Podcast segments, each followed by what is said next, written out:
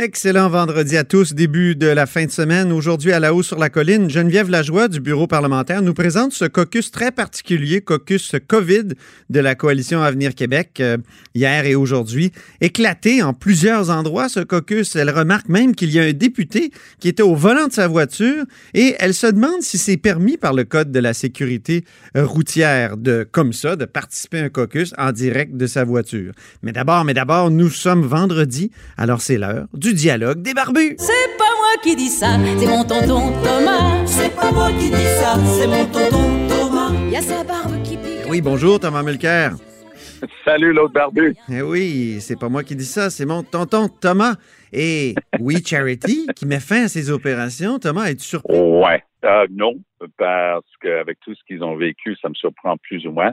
Mais on apprend aussi qu'ils ont un bras à travers un, une œuvre entreprises sociales, ils auraient des intérêts dans l'immobilier à Toronto à hauteur de plus de 40 millions de dollars. Ils disent qu'ils vont le mettre dans une espèce de fonds pour des bonnes œuvres, mais permettez-moi de dire que avec tout ce qu'on a vu jusqu'à date, ils ont peut-être mis fin à leurs opérations, mais ils n'ont pas mis fin à leurs troubles. Parce qu'on apprend ce matin dans le Globe and Mail que non seulement il y a une enquête déjà en cours du commissaire à l'éthique, mais il va y avoir une enquête par la commissaire au lobbying. Donc, ils ont plaidé dans une longue entrevue à CTV cette semaine qu'ils étaient peut-être un peu naïfs et ainsi de suite. Mais excusez-moi, ils traitent avec les gouvernements depuis des décennies, ces deux gars-là. Mhm. Et la question est de savoir pour beaucoup de charités à travers le Canada si c'est pas un œil au beurre noir que tout le secteur caritatif a reçu avec cet échec de cette grande charité bien établie au Canada anglais, qui, rappelons-le, a donné des contrats totalisant plus de de plusieurs centaines de, de milliers de dollars aux, membres de la famille de Justin Trudeau. Comment ont-ils pu se mettre dans cette situation-là? Et euh, We Charity et le gouvernement Trudeau, c'est invraisemblable. J'ai l'impression que ça va être euh, le supplice de la goutte là, avec toutes ces enquêtes. C'est très bien dit. C'est exactement ça. Parce que pour M. Trudeau, lui, il pensait qu'une fois qu'il avait tiré la plug, sur la session parlementaire avec la fameuse technique de la prorogation, qui est une manière de, de, marquer un temps d'arrêt, ben, il va être obligé de revenir. Dans 15 jours, il est obligé de donner un discours du trône. Donc, ce discours du trône, lui, il va essayer de mettre un peu de feu d'artifice là-dedans, de dire, ben, on appuie reset, là, puis on recommence sur de meilleures assises, euh, peut-être même des excuses avec ça, il est bon là-dedans. Mais ça partira pas tout seul. Alors, ils ont réussi à mettre fin aux commissions parlementaires qui étaient en train d'étudier les déboires du gouvernement Trudeau, de sa famille et de We Charity. Mais le commissaire à l'éthique, lui, ne serait pas impressionné par ça. D'ailleurs, on lui a demandé un commentaire hier quand We Charity a annoncé qu'il mettait fin à ses opérations.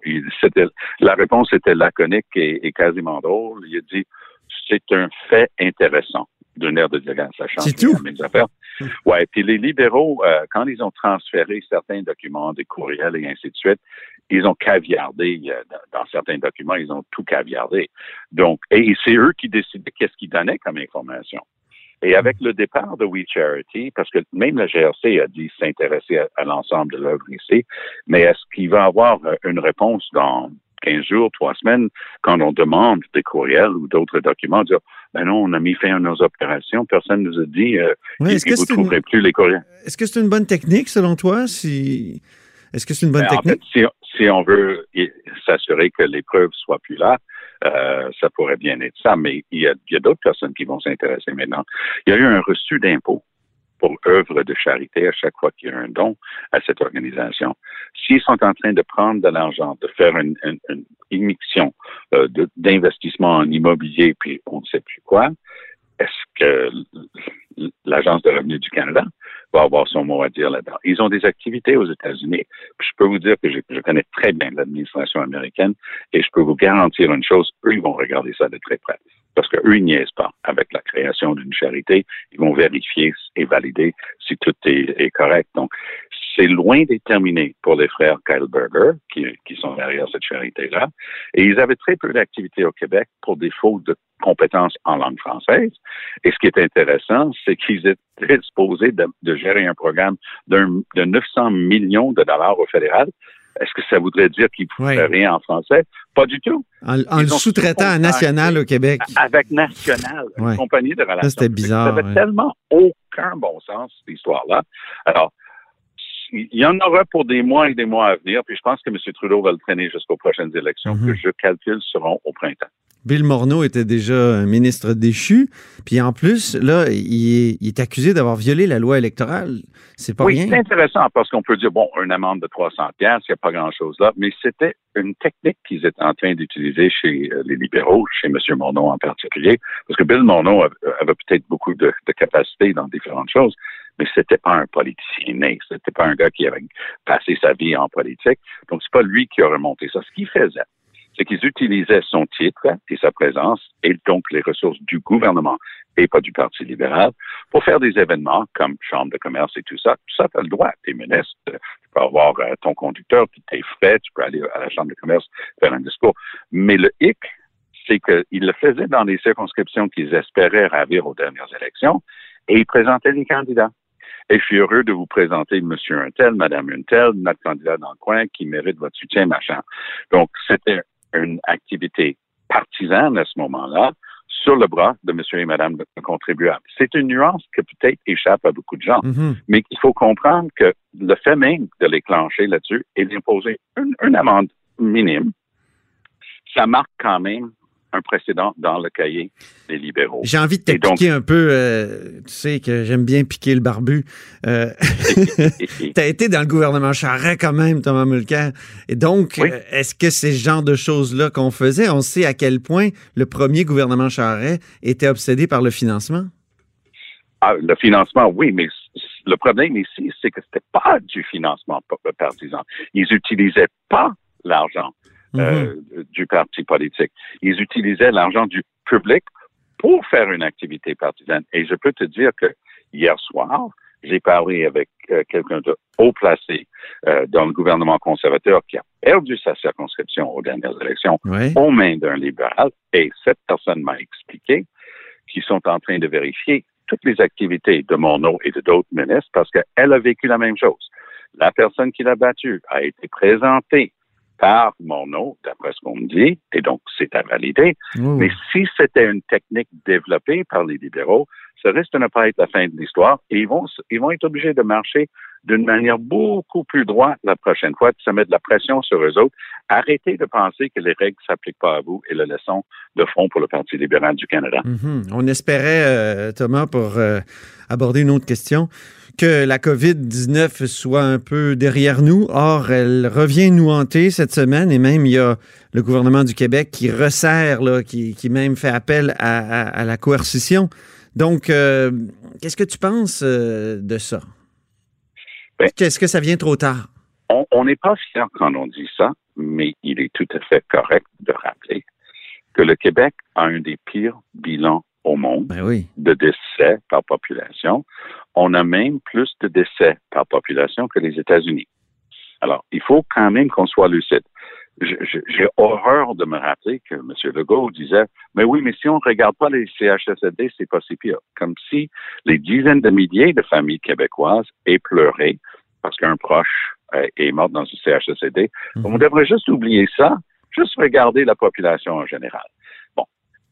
Ça, c'est pour moi, c'est honteux, mais c'est l'appel que fait systématiquement le, le gouvernement. Ils disent non, non, en dehors des CHSLD, c'est pas si pire.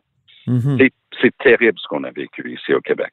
Donc, je ne comprends pas, pour reprendre ton image de tantôt, pourquoi on continue à faire ça goutte par goutte.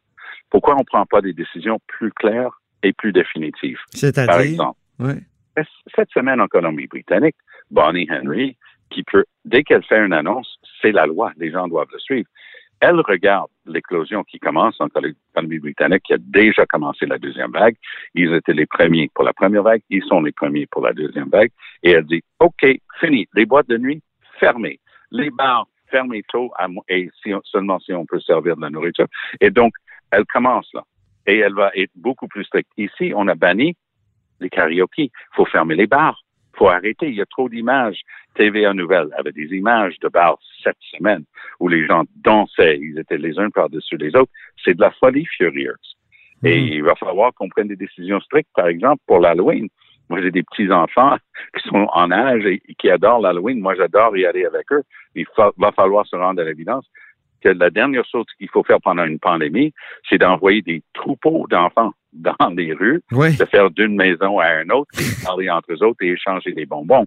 Ça se peut pas. Il va falloir qu'ils commencent à communiquer clairement aux parents que cette année, il peut avoir des activités en respectant les règles à l'école, des activités en respectant les règles dans la garderie ou en respectant les règles dans la famille.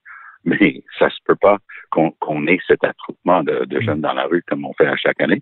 Et ça va nous manquer beaucoup. Oui. c'est un a- moi, il y a une part de moi qui me dit que c'est mais c'est terrible ce qu'on est en train de faire. euh, C'est terrible pour on, les on est en train de que créer des, des, des générations de, de, de, de- comment dire de gens qui ont peur des autres. Des, Oui, mais je- j'entends dans ta voix du scepticisme. Tu crois pas que Trump a raison quand il dit qu'il va avoir un vaccin le 1er novembre, juste avant les élections?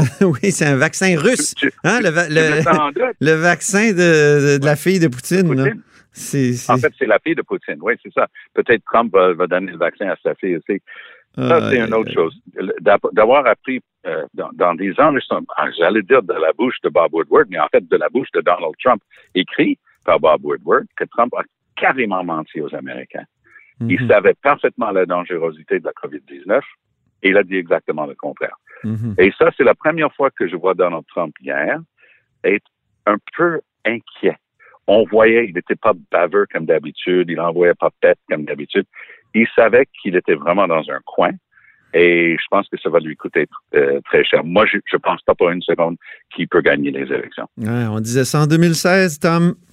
Ah, je sais. Ouais. Cette fois-ci, je, Je pense connais que- même un chroniqueur qui a dit, un analyste, là, un universitaire même, qui a dit à la télé que si Trump gagnait, euh, il, il ne ferait plus jamais d'analyse.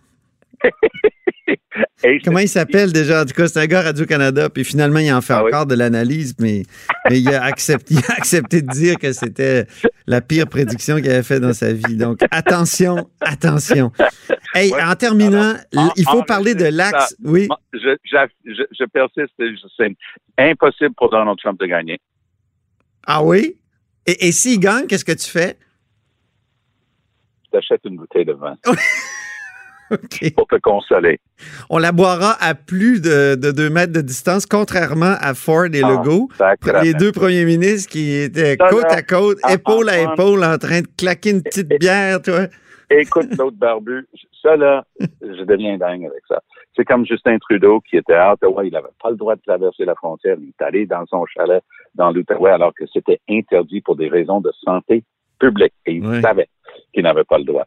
Monsieur Legault faisait ses conférences de presse tous les jours avec le docteur Arruda d'un bord puis Daniel McCann à l'époque de l'autre bord. Ils étaient même pas à deux pieds, oublie deux mètres. Puis on leur posait la question deux, trois fois. Ah, ben, c'est parce qu'on travaille beaucoup ensemble. Ben oui, mais tu dis à tout le monde de suivre la règle de deux mètres, puis tu le suis pas. Oui. Et finalement, il a fait la même chose avec Doug Ford. Il est, il est drôle. Il a un bon sens de l'humour. C'est un excellent communicateur, François Legault. Puis il souriait, puis il disait, ben, nos bouches étaient à deux mètres. Ça, c'est faux. N'importe qui qui regardait cette photo-là savait qu'il n'était pas à deux mètres de, de- des bouches ou d'une autre partie de leur corps. Donc, c'est rire du monde de le dire comme ça parce que tu ne peux pas avec crédibilité insister. Il y a des règles. Il faut les suivre, puis pas les suivre toi-même devant les caméras. Oui. Le public dit, ben, tu es en train de prouver que ceux qui ont cette lubie de dire que c'est c'est- c'est un canular, tout ça, le COVID-19, tu es en train de leur donner un peu raison parce que oui. dis que les règles, ça, ça vaut pas de la chenoute. T'as vu son tweet hier à François Legault? Le Québec et l'Ontario sont plus unis que jamais. On s'est dit, ben oui, c'est ça. Ils se- Bon, sont tellement proches que Ils ont ça en est plus risqué. de 50 millions de dollars de contrats de communication depuis le début de la pandémie. Peut-être euh, ils devraient reviser leur manière de communiquer visuellement parce que ça, ça marche pas. Le Ouais. public ne supporte plus de, cette, cette hypocrisie, ce- cette manière de dire fais ce que je dis puis pas ce que je fais. Oui, mais ils te répondraient probablement qu'ils sont maintenant dans la même bulle, Onta- l'Ontario et le Québec. Mais penses-tu qu'ils vont une réussir? Oui, vas-y. Ben, moi, je pense qu'ils vont réussir à forcer la main du fédéral. Oui, c'est ça. Et ce qui est dommage, à cause de cette folie de, de la bière à, à moins de deux mètres, ça a fait distraction du point fondamental de cette rencontre, Ben oui. qui était une nouvelle alliance entre l'Ontario et le Québec, les deux plus importantes provinces qui, à elles seules, représentent presque deux tiers de la population canadienne, et en train de dire, écoutez, là, on a fait un deal, même si la santé, c'est provincial, Aux années 60, on a fait un deal. Hmm. La, la loi sur la santé du Canada, santé publique, universelle, gratuite, les services. Mais le deal, c'était 50-50. Là, c'est rendu 80 des provinces et 20 du fédéral. Et là, François Legault a entièrement raison. Là, Doug Ford, c'est une bonne chose qu'il embarque avec le Québec.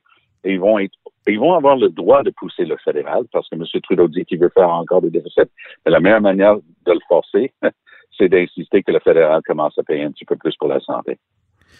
En même temps, tu parles du Canada central. Je pense que on parle rarement en bien de lui, mais Philippe Couillard avait lancé cette idée du Canada central et avait vraiment essayé de, se rapprocher du gouvernement ontarien. Évidemment, c'est le gouvernement Wynne, donc euh, qui avait un rapport presque incestueux avec le gouvernement Trudeau.